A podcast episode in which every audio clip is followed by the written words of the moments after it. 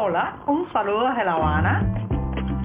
Les habla Joanny Sánchez, cubana, periodista, ciudadana, y les traigo este cafecito informativo recién colado y sin azúcar para despertar.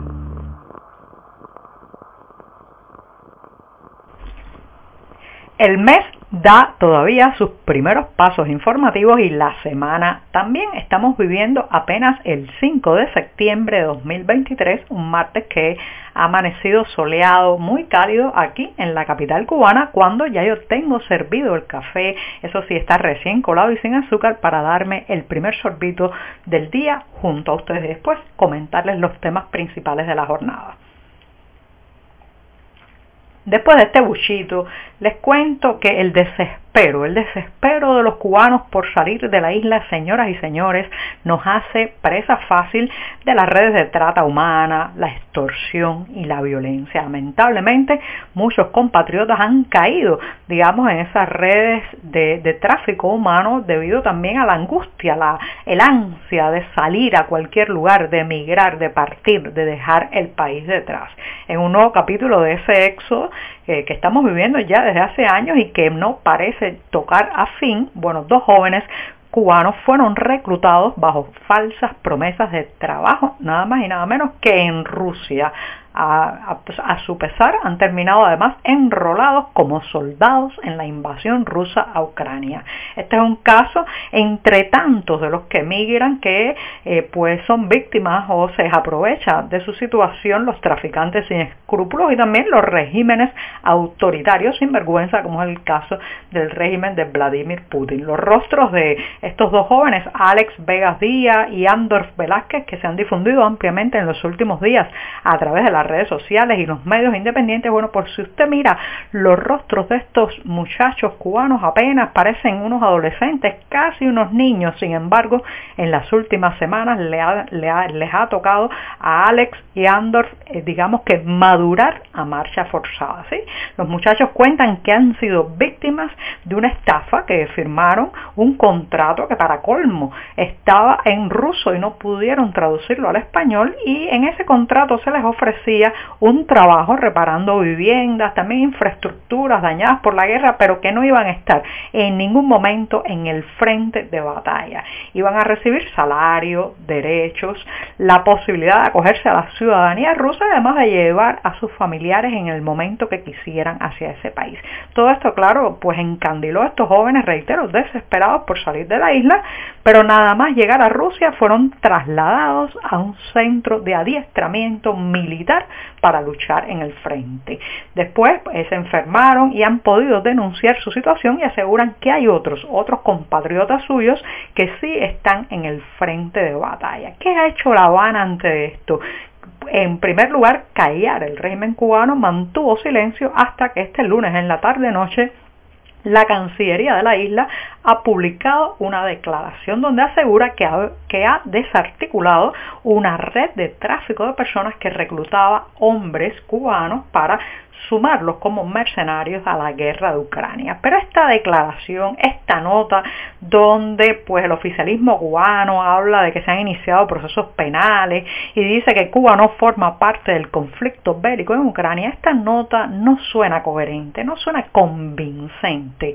¿Por qué? Bueno, en primer lugar les falta, señoras y señores, un posicionamiento más enérgico contra este engañoso alistamiento en caso de que sea así y también la necesaria crítica a las autoridades rusas, sí, señalar directamente a Moscú en su responsabilidad. Pero por otro lado, después que uno lee la nota de la Cancillería, le queda el sabor amargo, ese sabor amargo de no poder creer que la seguridad del Estado cubana que supervisa cada detalle de la vida de sus ciudadanos no supiera sobre estos reclutamientos que se estaban haciendo en territorio cubano.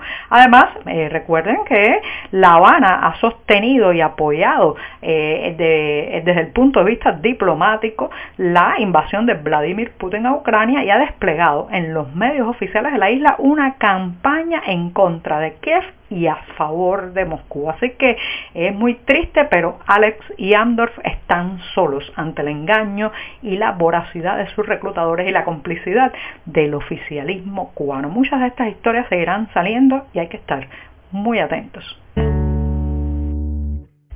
La reputación de mala paga del régimen cubano se extiende por todas partes y hay deudas que se han acumulado durante décadas sin que sus acreedores puedan recibir un centavo de lo prometido. El presidente argentino Alberto Fernández viajará a Cuba durante la cumbre del G77 más China e intentará, hará un nuevo intento de tantos que se han hecho en este tiempo, pues recuperar, si no parte de la deuda de la isla con ese país suramericano, al menos algunas prerrogativas y beneficios para eh, las empresas argentinas que decidan instalarse en Cuba a cambio de la deuda que tiene La Habana hace ya mucho tiempo. Se trata de una deuda que se sitúa, según algunos medios argentinos, cerca de los 3 mil millones de dólares y está originado, se originó en el lejano 1974. Fíjense qué cantidad de tiempo, prácticamente 50 años ya,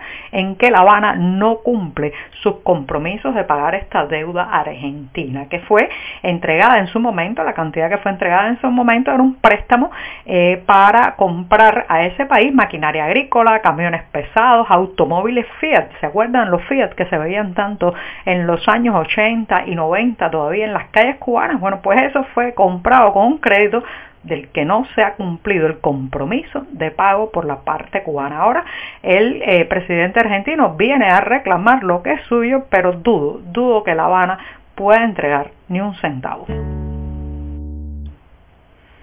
Ayer, 4 de septiembre, comenzó a lo largo de toda la isla el nuevo curso escolar, ¿sí? el periodo docente equivalente al 2023-2024 después de la pausa de las vacaciones de julio y agosto. El inicio del curso, señoras y señores, implica un reto muy grande para las familias cubanas en medio de la crisis, la inflación, la caída galopante del valor del peso cubano, pues digamos que habilitar todo lo necesario en una familia para que un niño, un adolescente pueda sentarse en un aula, pues significa muchísimos gastos, estrés y también preocupaciones para sus padres y sus familiares.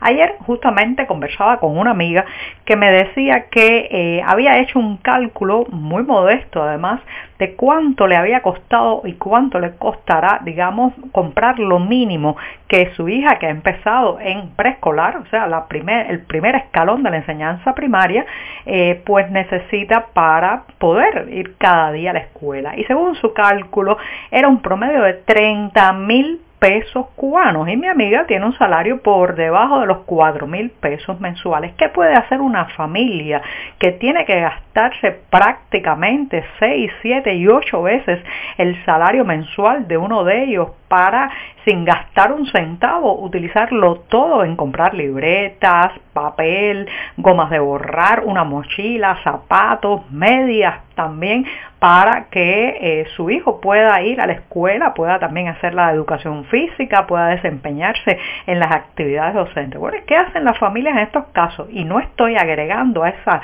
a esa cifra que me dijo mi amiga, no estoy agregando las meriendas, los refrescos, ni ninguno de los alimentos necesarios para que el estudiante pueda cumplir con el deber de aprender y de ir cada día a la escuela. Bueno, pues así están muchas familias cubanas que este lunes 4 de septiembre para ellas ha comenzado un nuevo calvario, el calvario de ver cómo hacen para poder mantener a su hijo, a su nieto, a su sobrino sentado en un aula.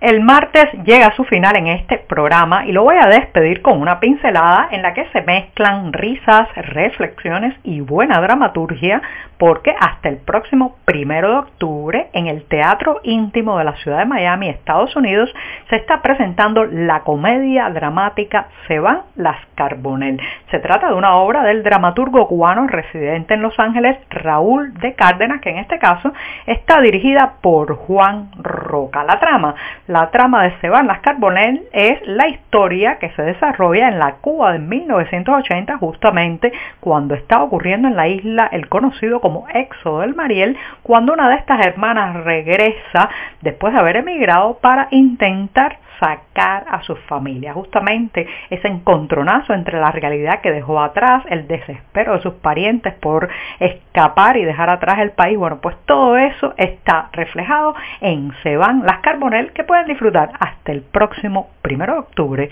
en Miami, Estados Unidos. Con esto sí, me despido hasta mañana miércoles. Muchas gracias. Por hoy es todo. Te espero mañana a la misma hora. Síguenos en 14medio.com. También estamos en Facebook, Twitter, Instagram y en tu WhatsApp. No olvides, claro está, compartir nuestro cafecito informativo con tus amigos.